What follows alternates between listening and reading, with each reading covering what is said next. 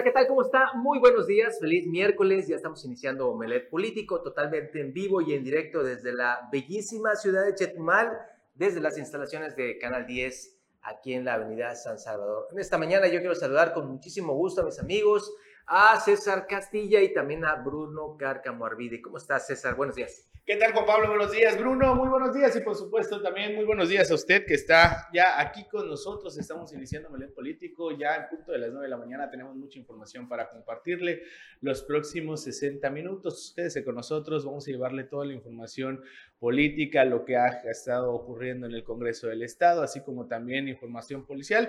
Todo eh, va a darle, le vamos a dar a conocer en los próximos 60 minutos. Quédese con nosotros. Bruno, ¿cómo estás? Me da mucho gusto saludarte. Buenos días. Gracias, muy amable. Sutsilkin Lakesh, eh, Omelet Político, Jumpe Lora Titi, Sialvil Política Ti, Quintana Roo, justo la mejor hora con el análisis político de todo lo que sucede en nuestro estado. Y pues a ver qué tenemos de noticias locales ahorita para comenzar el ombligo de la semana. Así es, Bruno. Pues el día de ayer, eh, no sé si les parece, iniciamos con esto. El día de ayer eh, se registró una, una precipitación, precipitación perdón, aquí durante la tarde. Una lluvia que no duró a lo mucho una hora, hora y media, pero pues sí eh, demostró que de nueva cuenta se realizaron algunas, bueno, ocurrieron algunas inundaciones. ¿Qué es lo grave de este asunto? Ah, ah, hablemos hace una semana que estuvimos pues la amenaza de la, de la, de la tormenta tropical, después huracán categoría 1, Lisa aquí en la capital del estado. Eh, autoridades tanto del gobierno del estado así como también del municipio pues realizaron lo que son limpiezas de, de, alcantarillas, así como también de desagües. Es lamentable ver que a menos de, una semana, dos semanas que eh, se hizo estos trabajos, en los lugares donde se limpió, ya de nueva cuenta hay basura por parte de algunas personas, bolsas negras de basura de nueva cuenta fueron arrojadas a estos lugares. Las alcantarillas el día de hoy aquí sobre la avenida San Salvador, aquí en la capital del estado, vimos eh, infinidad de basura entre botellas de plástico, bolsas de sabritas, bolsas de, bueno, de estas frituras, de bolsas de todo tipo que pues también eh, ocasionaron que de una, en un momento dado también se generaran esas inundaciones. En el Boulevard Bahía, en esta eh, recién obra inaugurada que costó al menos 140 millones de pesos, también hay una de las zonas más afectadas. Eh, desconozco realmente cuál ha sido los motivos, si, si, lo que es el drenaje que se hizo en este lugar es eh, deficiente o de plano la basura sí está ocasionando pues problemas. El detalle es de que pues esta situación se presentó el día de ayer con una lluvia que pues reitero, no duró ni, ni dos horas. Vamos a ver eh, un recorrido que hizo eh, nuestro director general Carlos Pérez Zafra con sus imágenes y pues ahí hicimos también una nota de lo que ocurrió el día de ayer. Vamos a ver.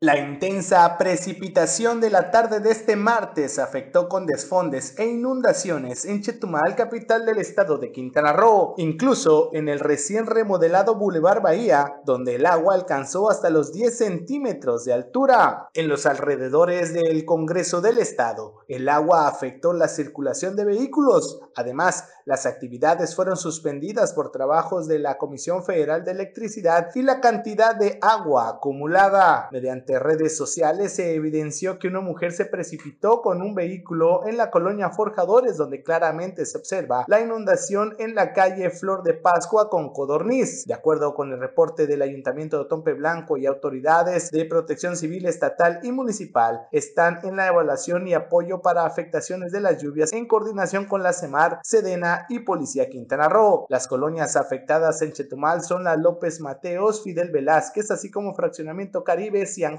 y Arboledas. Y los puntos conflictivos son Insurgentes con Chetumal, Juárez con Insurgentes, Chablé con Polyuc, José María Morelos con Primo de Verdad, Machuchá con Nicolás Bravo, San Salvador con Morelos y Constituyentes con Eric Paolo. Cabe señalar que esta lluvia no duró más de una hora, pero sí afectó drásticamente a la capital del estado. Para Notivisión, César Castilla.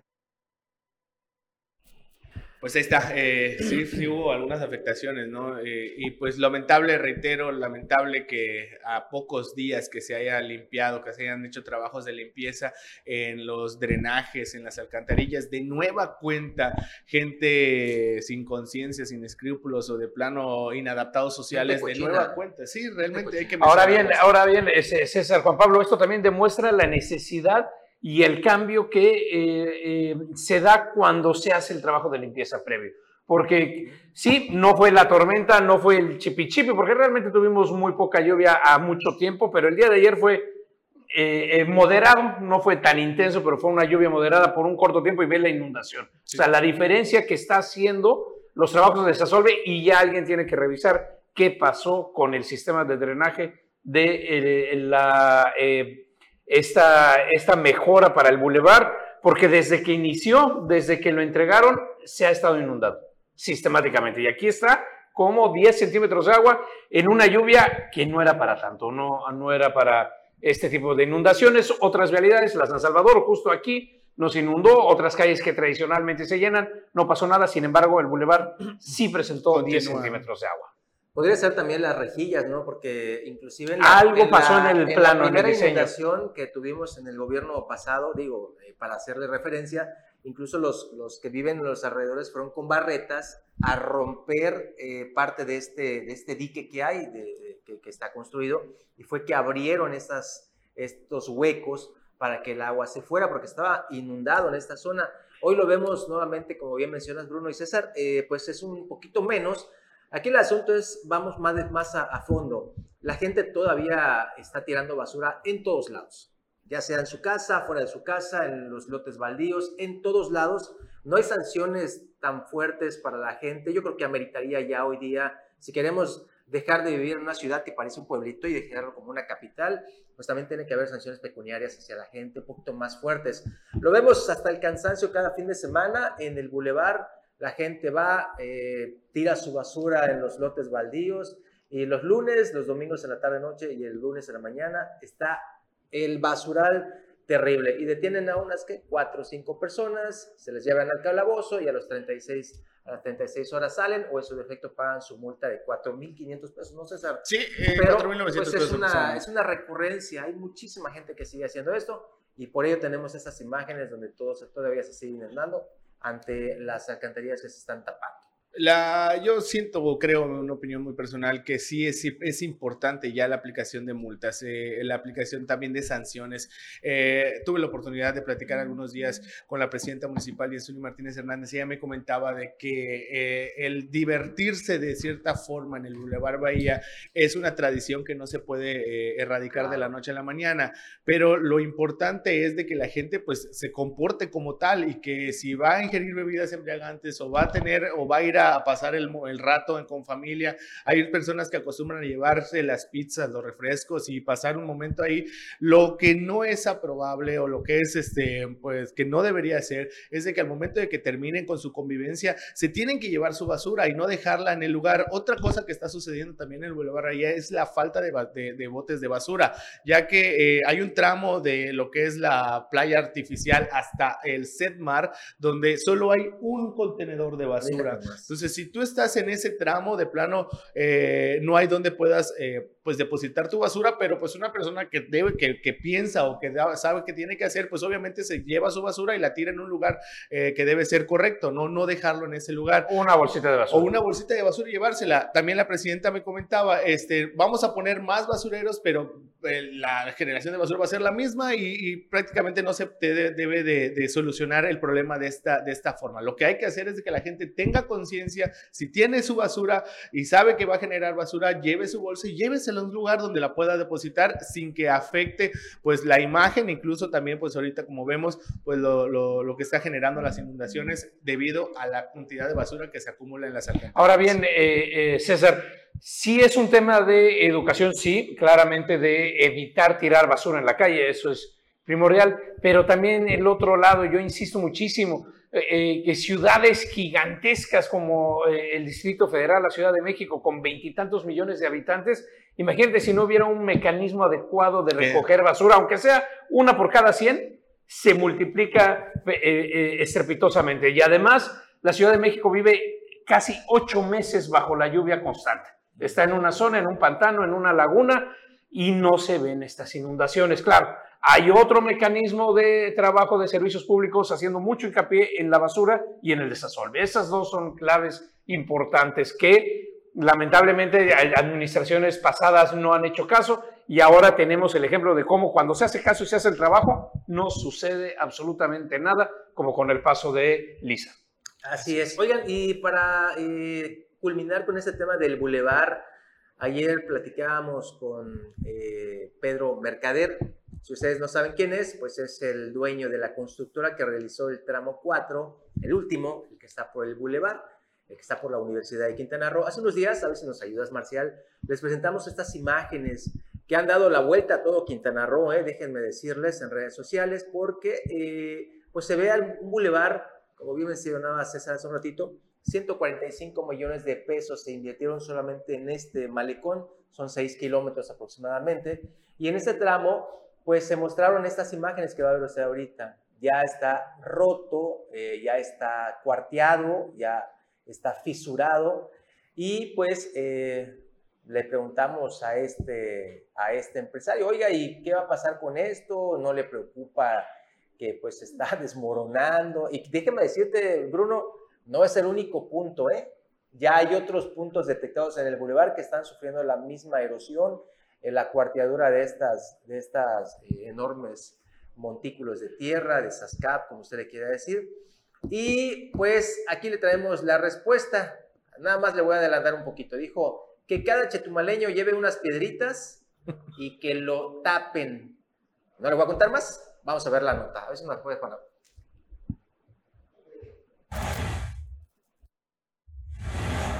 Para el empresario constructor Jorge Mercader, la solución para que no pase a más en el Boulevard Bahía donde se dio esta posible fractura en el recién remodelado malecón es que la gente no camine arriba de esta banqueta y que cada ciudadano lleve piedritas para rellenar esta falla estructural. Abordado por los medios de comunicación dijo que su empresa realizó el tramo 4 del Boulevard y dijo que a ellos únicamente les dieron el diseño de la obra y ellos únicamente la ejecutaron. Hay un muro de contención más abajo eh, lo recomendable pues, es que la gente no camine encima de la parte volada. Eh, sí, pudiera ser un tema de, que mucho peso encima de la banqueta que está volando la pudiera colapsar, pero fuera de eso no. No, no hay más. Sí se entiende el sentir de las personas, pero durante la ejecución de los trabajos nosotros fuimos dirigidos. Como constructora, nosotros no tenemos libertad de diseño de la obra. Ejecutamos lo que se nos solicita.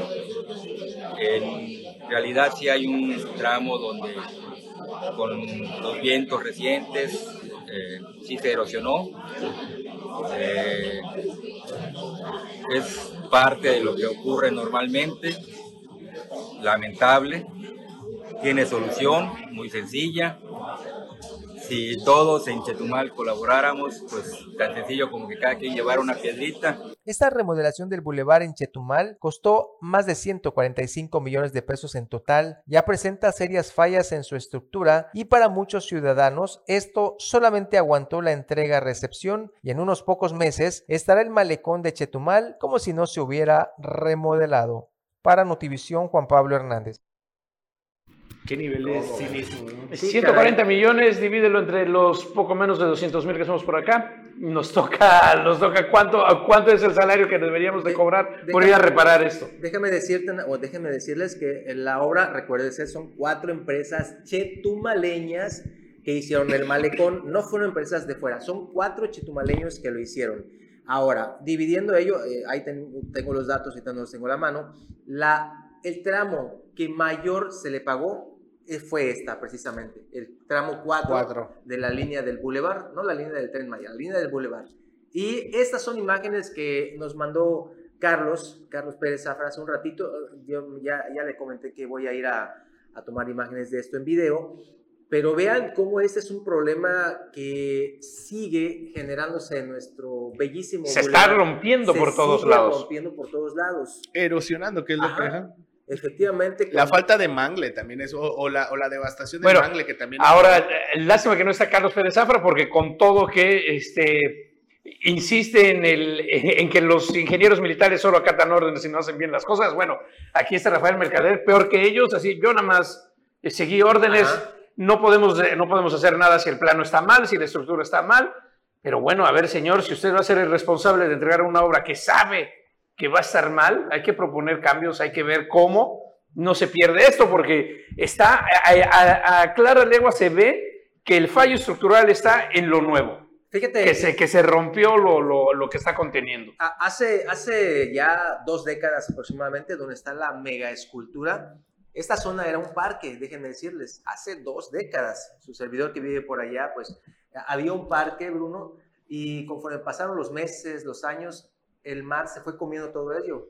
Después fue que llegó y se, se empezó a hacer la mega... La curva, Ajá. la famosa curva. Pero eh, toda esta zona era un parque dentro del agua. O sea, vaya, se comió más de 100 metros el agua y es lo que está pasando en algunos puntos. En redes sociales, sobre todo, mucha gente está señalando de que hay diversos puntos, como por ejemplo por el Arenal, que también ya son 50 metros que ya se comió el, el, agua y eh, ves troncos eh, dentro del agua donde anteriormente ahí estaba parte de, la tierra, ¿no? Entonces, ese es un problema que todavía no se ha solucionado aquí en la capital y ojalá que lo hagan porque si no, en poco tiempo ni bulevar vamos a tener. Ahora, qué tremendo que, eh, como con muchas obras, el constructor no es el responsable, quien hace la obra no es responsable, quien la trazó no fue el responsable y nadie es responsable, nada más que nosotros con el bulevar, que no caminen. E, eso, esa respuesta es que no usen... No, que lleves tu piedrita. Que no, bueno, esa es la segunda, pero la primera es que la gente no camine por donde están las banquetas para caminar. Que no, que no caminen por ahí.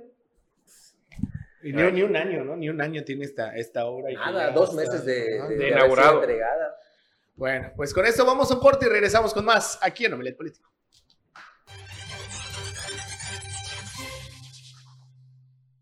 Estamos de regreso, muchísimas gracias y ya se está integrando a la mesa de acrílico el profe de la información, mi querido amigo Anuar Moguel. ¿Cómo estás, Anuar? ¿Cómo estás, estimado Juan Pablo, Bruno, César? Buen día a usted que está viendo el político esta mañana. Bienvenido. Muy bien, pues vamos a este recorrido por algunos ayuntamientos de Quintana Roo, en Otompe Blanco. El pago del impuesto predial está generando que se den mejores condiciones en los servicios públicos. Esto es lo que nos están señalando en el ayuntamiento capitalino. Aquí la información.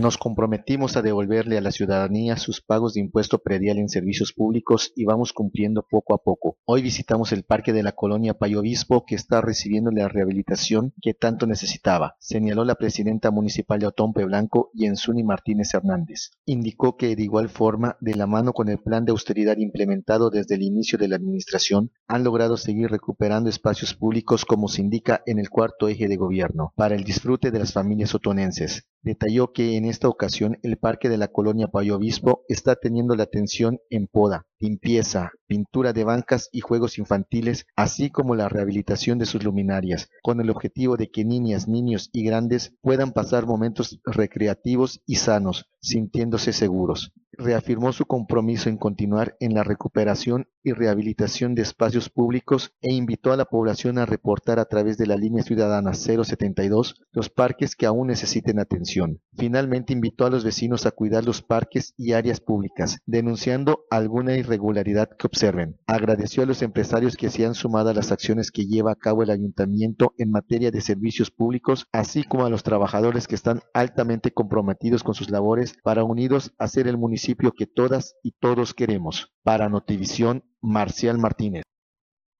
Bueno, esa es nuestra nueva adquisición, aunque de nueva no tiene mucho, pero nuestro compañero Marcial Martínez ya el estreno de los micrófonos más bien. reportero. ¿Qué tal? ¿Cómo la de? Aquí de, se hace de todo. Y bueno, pues también en Tulum, fíjese que el presidente municipal, eh, Marciano Zulcamal, anda en el World Travel Market que se está celebrando en estos momentos en Londres. Hoy termina. Hoy es el último día de este importante eh, evento turístico donde se reúnen los principales tour operadores a nivel mundial, ya sabe, y allá andan algunos presidentes municipales, pero sin duda Tulum se ha convertido en la joya de la corona de Quintana Roo, en el destino más buscado en, la última, en el último lustro, la última década, ha subido muchísimo su popularidad y allá en Londres, Marciano Zulcamal aprovechó para presentar el plan turístico de Tulum.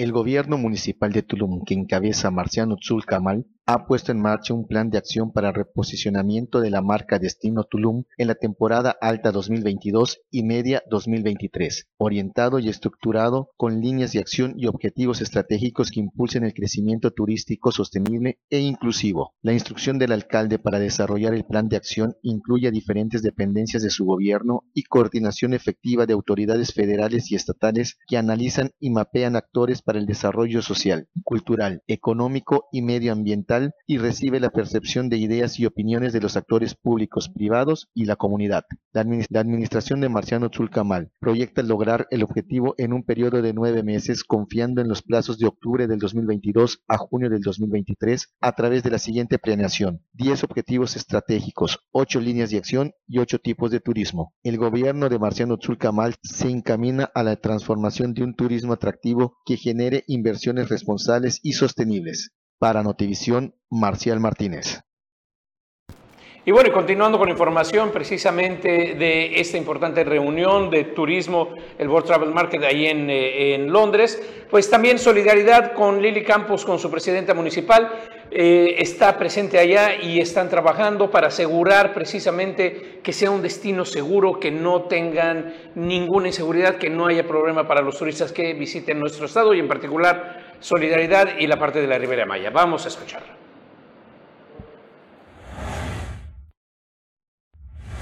En su segundo día en The World Travel Market, la presidenta municipal de Solidaridad, Lili Campos, sostuvo una reunión con Mariana Herrera, representante de la Embajada de México en Londres, donde acordaron fortalecer la comunicación para dar a conocer a los turistas londinenses las medidas que la actual administración plantea en materia de seguridad, así como la oferta turística del destino. Hemos invertido y apostado mucho para que Solidaridad sea un destino seguro y lo vamos a seguir haciendo, aseveró la munícipe quien destacó la próxima creación del C4, así como el reforzamiento de la vigilancia en la Quinta Avenida, la Avenida 10 y las zonas de playa, entre otras medidas para ofrecer un destino seguro para los viajeros europeos que visitan Playa del Carmen y la Riviera Maya. Al igual, la edil se reunió con la embajadora de Inglaterra en México, Josefa González, y Mariana Herrera, directora de Relaciones Económicas, así como turoperadores de Alemania y directivos de cadenas europeas hoteleras, tales como Sergio Certuche, director de Marketing y Ventas de Palladium Hotel Group, para conversar sobre estrategias de promoción y la atracción de nuevas inversiones, con este grupo que cuenta con un acumulado anual de ocupación hotelera del 76% en sus resorts en la Riviera Maya. Para Notivisión, Marcial Martínez. Bueno, ahorita vamos a continuar con este recorrido. Mientras tanto, Anuar Bruno, miren eh, lo que hoy publican algunos medios nacionales, en este caso algunas columnas políticas y trascendidos.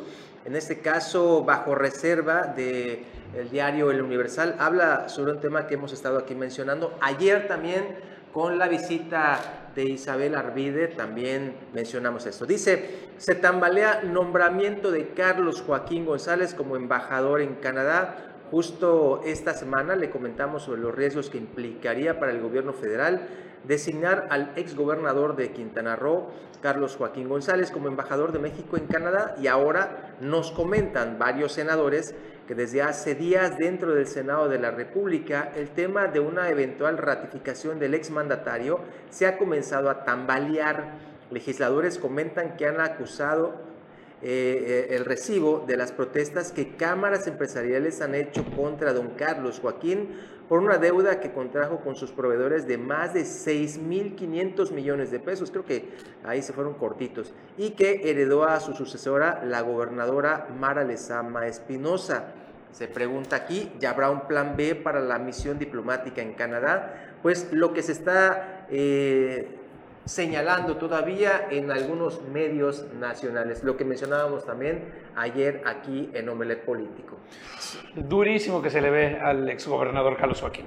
Bueno, eh, se veía venir aquí nada más es una cuestión de si el presidente lo va a querer blindar con esta especie de castigo, cumpliendo el, el el trato inicial, porque recordemos que el que dijo que le iba a proponer fue el propio Andrés Manuel López Obrador, eh, se complica el panorama por la situación de lo que se ha dado a conocer en los últimos, eh, las últimas semanas aquí en Quintana Roo, y ahora el ex gobernador Carlos Joaquín está en la picota sobre su tema, sobre su futuro político laboral, no se ha dicho nada.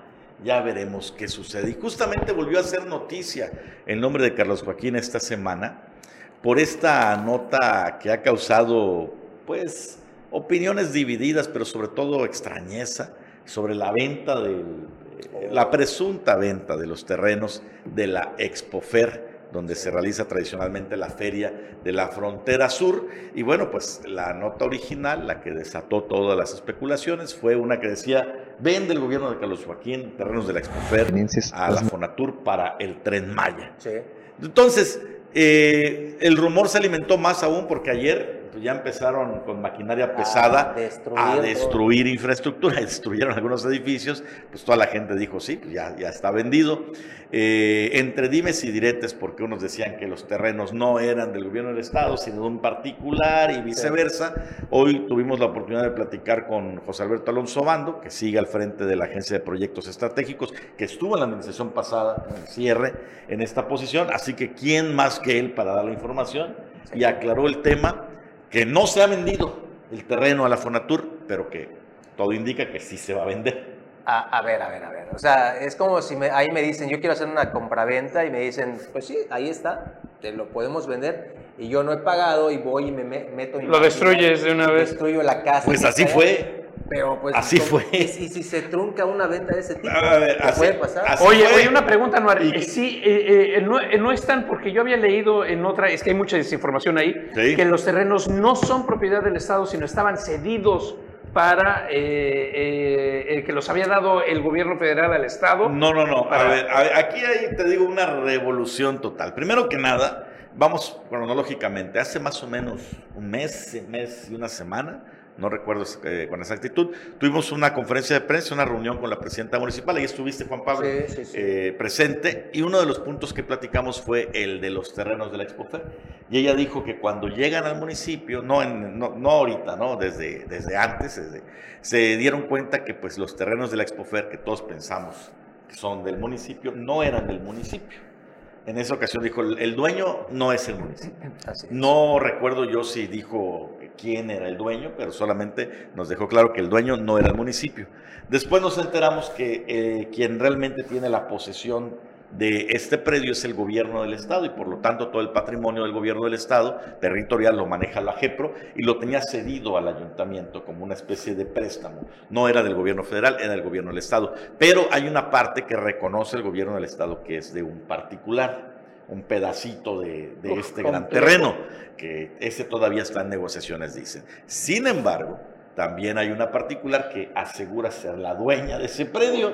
Entonces, eh, hay un, todo un merequetengue. Por lo tanto, la información oficial, mientras tanto, que tenemos es la siguiente. La Fonatur se acercó a la Agencia de Proyectos Estratégicos con la intención ya de compra de este predio hace tres semanas. Eso fue lo que informó José Alberto Alonso Bando. Es decir, por esa razón, cuando tuvimos esa reunión con la presidenta municipal, hace ya más de un mes, no se sabía todavía este tema. Se acercan con la intención de compra, están en negociaciones, han tenido varias reuniones en estas tres semanas. Seguramente, porque así eh, lo dijo José Alberto, al ser un proyecto prioritario y de seguridad nacional y al tener la indicación del presidente Andrés Manuel López Obrador y de la gobernadora Mara Lezama de que se den todas las facilidades para el tren Maya, seguramente se va a vender, pero que el estatus actual es que no se ha vendido. Dice él que fue sorprendido también por la situación que se dio ayer, que ayer la JEPRO hizo presencia y ordenó la detención de eh, la destrucción de estos inmuebles. Y dijo que para fortuna ya habían hecho el levantamiento, porque en la negociación de la venta, como pasan los ejidos, se vende la tierra y se venden los bienes sobre la tierra.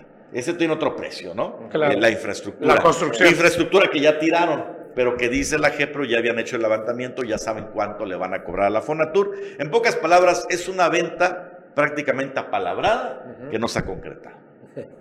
Bueno, y mientras tanto, en la feria, pues están buscando otro espacio mucho más grande, un, terreno mucho más grande, para hacer la tradicional feria. Igual, esto ha generado una controversia de si se sabía, que por qué no se hizo acá, que si se sabía, por qué no se clarificó, en fin, toda una serie de situaciones. Hay mucha especulación, eso sí, y no sé si regresamos con la eh, declaración del secretario general del, ayuntamiento, del ayuntamiento de Tope Blanco, porque él también clarifica un poquito sobre este tema que va a dar mucho para, para, para hablar en los próximos días. Vamos un cortecito.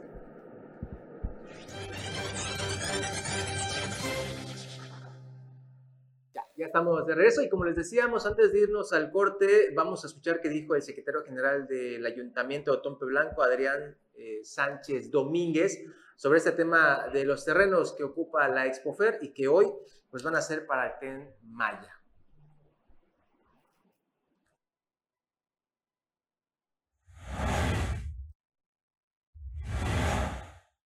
La Feria Expofer en Chetumal, la capital de Quintana Roo, ya no se hará más enfrente del Cebeta, estos terrenos pasaron a formar parte del Fondo Nacional de Fomento al Turismo Fonatur y allá se edificará parte de la línea del tren Maya, confirmó el secretario general de la comuna capitalina, Adrián Sánchez Domínguez. El funcionario municipal explicó que estos terrenos estaban en calidad de préstamo al ayuntamiento de Otompe Blanco y pertenecían al gobierno estatal. Como podrán ya haber observado, están trabajando maquinaria ahí, es por eh, el tema del proyecto del Tren Maya. Tengo entendido que ahí se van a construir algunas instalaciones, yo tengo más información o detalles para dar, pero eso es lo que tenemos hasta ahorita. Realmente ese, ese predio el gobierno del estado le tenía, se lo tenía prestado al ayuntamiento para poder realizar la, pues nuestra feria eh, del municipio. Sin embargo, pues ellos ya tomaron disposición y pues eh, al final pues no, como municipio o como ayuntamiento no tenemos ningún inconveniente toda vez de que va a llevar beneficio, eso significa fuentes de empleo, eso significa también una, eh, una promesa o un compromiso cumplido que ya se va a cumplir por parte del presidente de la República, donde eh, mencionaba que iba a estar, eh, iban a estar instalaciones del Tren Maya aquí en Otompe Blanco y qué mejor que estén cercanos a la ciudad y eso también para nosotros es fuentes de empleo y pues una nueva oportunidad para desarrollo en nuestro municipio. La reubicación de la feria es lo que están viendo ahora y se espera lograr acuerdos para hacerla para la próxima edición más grande y con la presentación de grupos más extensos, es decir, están buscando el lugar donde será y que sea más grande que estos terrenos. El tren Maya pretende colocar en estas instalaciones posiblemente un taller referente a esta obra emblemática. Para Notivisión, Juan Pablo Hernández. Oigan, muy rápido nada más para cerrar, a mí siempre me sorprende muchísimo cómo de pronto en Chetumal y aquí en el sur del estado entra maquinaria, deshace, hace trabajos y nadie dice, oiga, tiene un permiso, usted puede entrar, usted puede estar aquí. O sea, porque aquí a, todas leguas nadie sabía qué estaba sucediendo y alguien dijo, ah, bueno, pues pásenle, pues ahí, Pues sí, ¿en qué le ayudó? Ahí, este, Adrián Sánchez, el secretario general, creo que no le han pasado el dato, no se ha vendido el terreno, o sea, ya lo dijo el titular de, de la GEPRO, pero pues como llevan la maquinaria que dan por hecho, eso sí, eso sí, hay una cosa que sí es clara. El ayuntamiento ciertamente no es propietario. De los pues, terrenos. netamente no tendría nada que ver en ese asunto, ¿no? Así de sencillo. Nos vamos hasta la isla de Cozumel, donde, ¿qué creen? O sea, estamos en el 2022, la campaña la próxima campaña por la presidencia municipal es en el 2024. falta. Pero ahí en Cozumel ya empezó. Ya empezó la campaña, ya está a todo lo que da. Bueno, recientemente el diputado, presidente de la Junta de Gobierno, abrió su casa de gestión, pues que así con bombo y platillo. Su pre-campaña. Eh, y pues ahorita los panistas, el dirigente del PAN allá en la isla de Cozumel, que también ya está pues viendo lo que viene el 24, lo acusa de mentiroso y de decir que cuál casa de gestión, que es una casa de campaña. Escuche usted lo que se está viviendo allá en la isla de Cozumel. El exregidor y el dirigente del Comité Municipal del Partido Acción Nacional en la localidad, Julián Valdés y Rodríguez, señaló que el actual diputado local, Renan Sánchez Tajonar, es un mentiroso. Nunca lo escuchó cuando fue candidato y no entiende cómo es que ahora pretende visitar casa por casa a los cosumeleños. Esa oficina, supuestamente de gestión, no es más que una casa de campaña anticipada. Y los productos que ahí están dando, como los lentes, son desechos de mala calidad. Pues yo no he escuchado más que, que esas aprobaciones y aprobaciones negativas. Desgraciadamente, pues esto que acabas de decir que puesto su campaña, su casa de campaña, pues es para eso, para hacer campaña. No es casa de gestión. Visité a unos, este, a unos enfermos y lo que me decían que los lentes que están ofreciendo son puras porquerías. ¿ah? Sí, que te dicen que te bien eso, que te dan lo otro, pero pura porquería te están dando de lentes. Dices que te...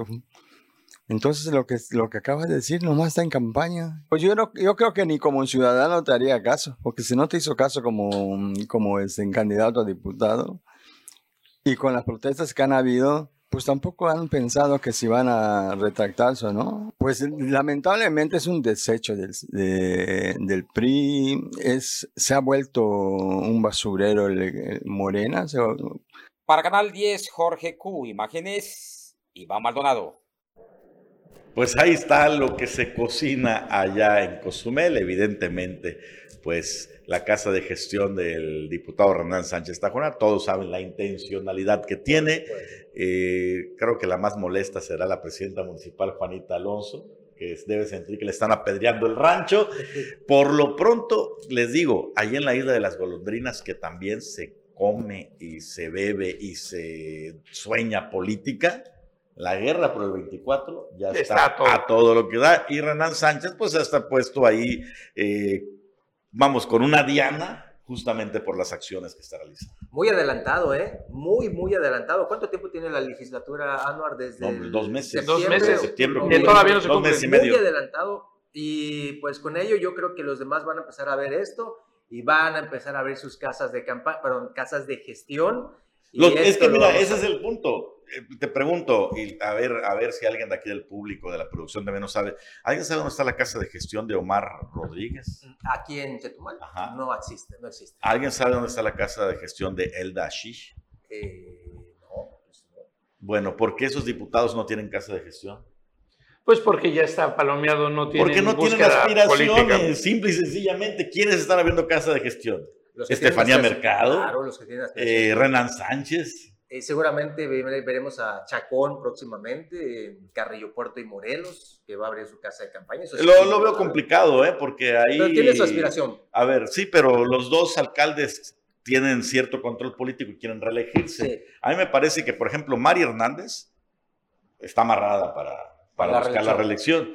El rebelde Eric Borges la tiene un poco más complicada. Sí, yo creo que sí, está más complicada. Primero por su desempeño que no ha sido tan bueno, de hecho tiene muchos temas pendientes ahí por la forma en que se conduce, y dos, porque hay varios lobos del, ahorita vestidos de verde, que están sobre la posición y aguas, ¿no? Son verdaderos tiburones que también tienen presencia y demás. Ahí en Morelos está más complicado, pero pues vamos a ver cuáles diputados. E, eso es lo interesante, que los únicos que están interesados en tener contacto con la ciudadanía son los que están pensando en son los que tienen aspiraciones. Qué cosas, ¿no? Oye, Anuar, y hablando precisamente de islas y del norte, eh, ¿qué pasó en Cantonilkin? La CFE declaró que eh, los tiempos y demás, los pagos a los ejidatarios caducaron, tenían más de 10 años, va a seguir el bloqueo pues aparentemente la CFE ya les dijo que pues no les va a pagar ni un quinto. y vamos a ver si los ejidatarios mantienen el bloqueo. Tiene que intervenir directamente el Estado porque ya la situación social está eh, tomando otro, nivel. O sea, ya hay gente que dice, oiga, pues si no va a entrar la autoridad, vamos a entrar los afectados, a enfrentarlos con los ejidatarios y a ver quién puede. Y detonar un conflicto social de este tipo, pues no le conviene a nadie. Pero pues es que a veces también hay que ver el lado de los ejidos, se entiende la lucha social y todo, pero a veces hay ambiciones desmedidas por, por situaciones de, de, pagos de tierras y demás. Pues que reviven cada que hay oportunidad, porque por ejemplo en este caso revivió justamente porque la Por comisión empezó trabajos con los nuevos cables. Y ahí sí, ahí sí sería, si los otros ya caducaron por tener 37, 40 años más o menos, estos que serán nuevos, pues ahí sí estaría el tema de que se pusieran hasta aquí, no se hace el trabajo si no nos pagan a tiempo. Pero es que ese trabajo es fundamental para, Para iluminar- para poblaciones como Holbox, eh, Chiquilá y otras más. O sea, es fundamental, sobre todo para la isla de Holbox, que es el sostén económico del municipio, además.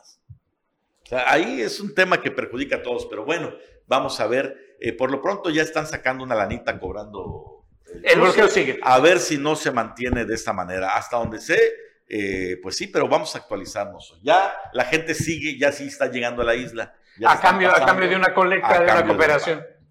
Bueno, muy bien, pues vamos a un corte y regresamos aquí a la recta final de Omelet Político.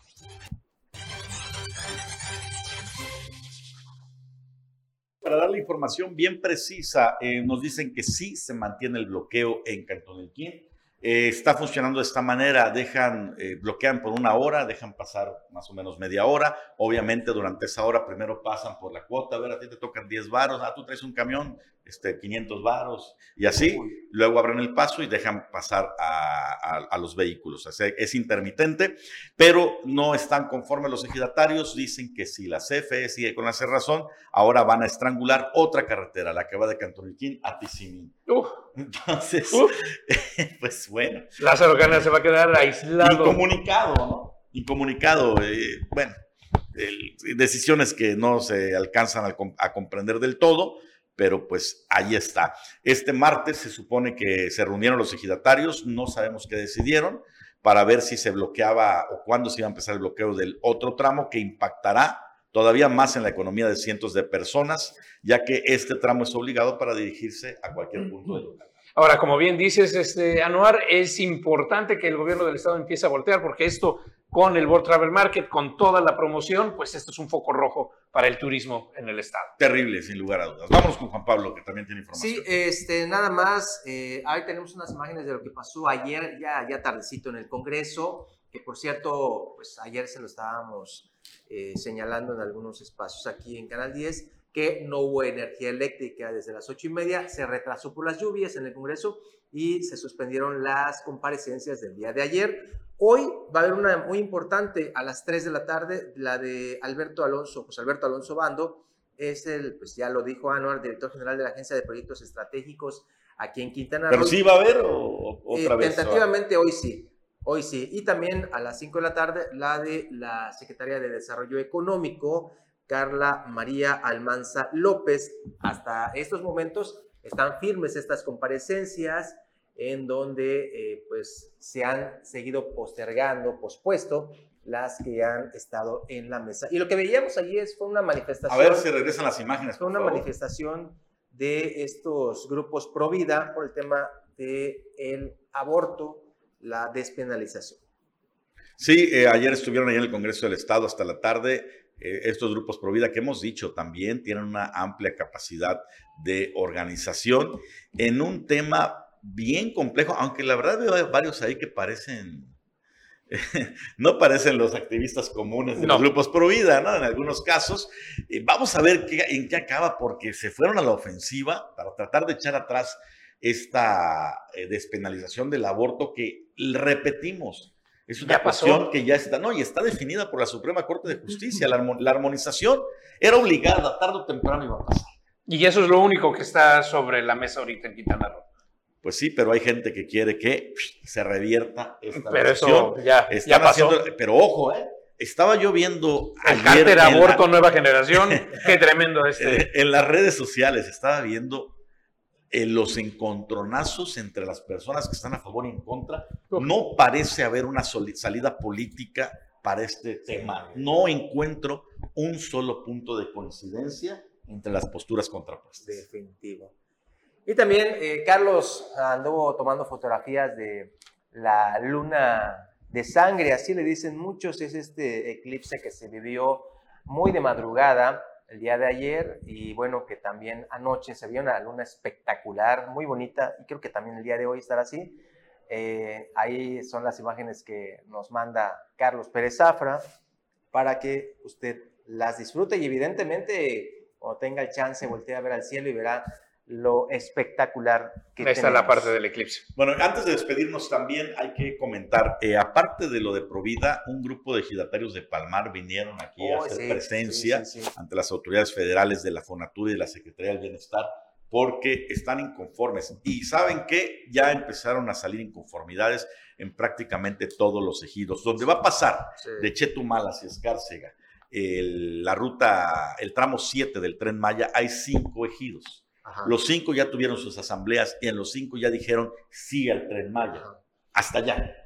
Pero de repente, después de las asambleas, empiezan a salir inconformidades de los propios ejidatarios que temen que dentro de los ejidos, los comisariados, metan mano y hagan chanchullo, y ahí empiezan a, a tener ya estos, eh, estas manifestaciones y estas protestas. Los de Palmar, por ejemplo, aseguran que hay un pago de 6 millones 430 y tantos mil pesos que ya le dio la fonatura al comisariado y que no lo quiere repartir, que según ese pago era por tierras de uso común del ejido y por lo tanto tendría que tocarle a cada uno de los 400 y tantos ejidatarios, aparte de los 10 mil pesos que dice que la Secretaría del Bienestar les da como bono.